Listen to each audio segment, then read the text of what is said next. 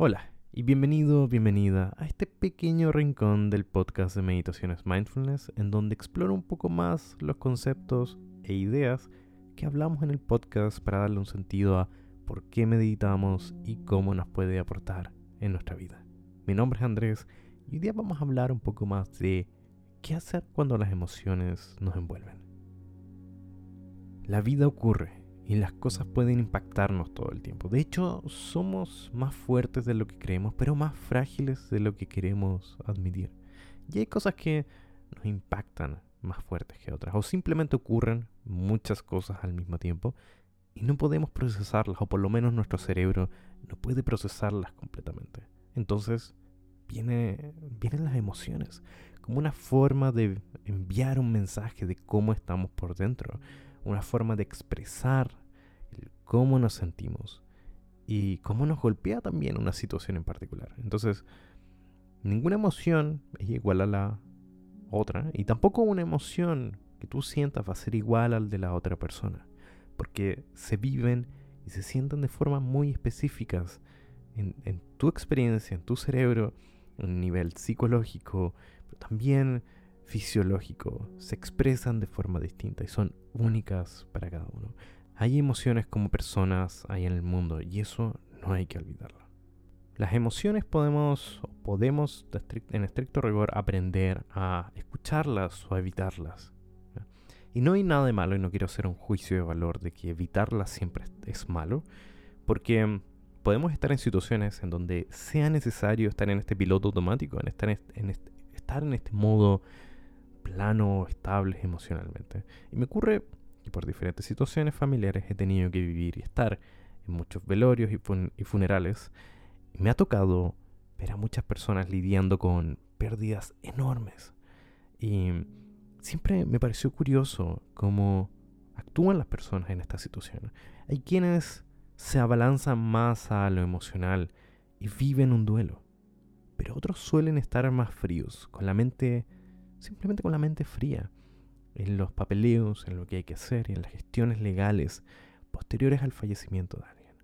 No es malo necesariamente evitarlas o dejarlas un poco por un momento bajo la alfombra, porque a veces la vida nos necesita en algún sentido. Pero también hay que entender cómo funcionan las emociones y las emociones, a pesar de que las enviemos debajo de, de la alfombra, seguirán debajo de la alfombra. Ese es un tema, ¿no?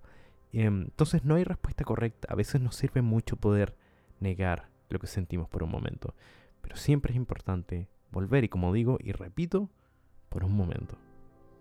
Lo más interesante es que tarde o temprano las emociones vuelven, quieren y anhelan ser sentidas. Y por mucho tiempo que pase después de la, por ejemplo, la pérdida de alguien o un evento en particular, hay quienes vuelven a sentir estas emociones puedes volver a sentir pena. Sientes, en este caso, por ejemplo, una pérdida mucho después de los sucesos. Y eso es tremendamente normal. Para ello es importante aprender a darles un espacio a estas emociones de, de diferentes formas. La terapia es una forma, por supuesto, así como la meditación y la escritura.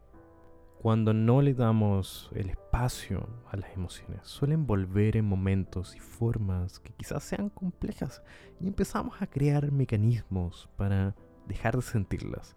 Nos intentamos distraer, pero todo intento de bloquear o distraernos requiere de mucho esfuerzo que terminará por desgastarnos y estresarnos.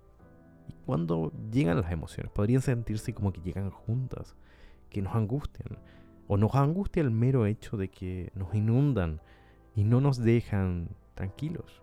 Y por lo tanto vuelve la, pena o la tristeza y vuelve la rabia y la irritación. Y esto nos, nos ceja, nos deja ciegos.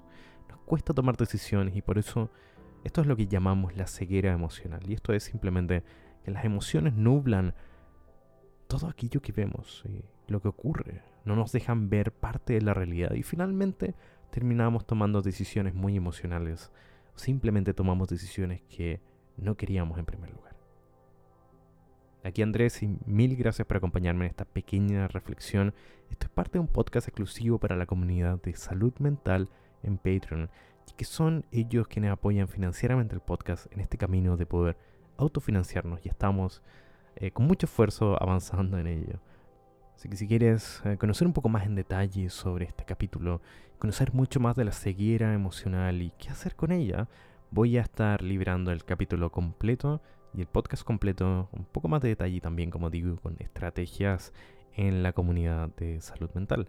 Así que si quieres aprender mucho más también, no solamente este tema y de otros, y quieres ser parte activamente de recibirás meditaciones sin anuncios, acceso a la extensión completa de este capítulo y otros más, y por supuesto participación de sorteos, puedes conocer más de la comunidad y los enlaces hacia ella en la descripción de este capítulo.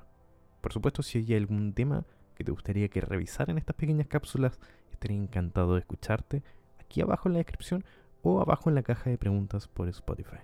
Estoy tremendamente contento de poder tenerte aquí en el podcast y por supuesto nos vemos en la siguiente.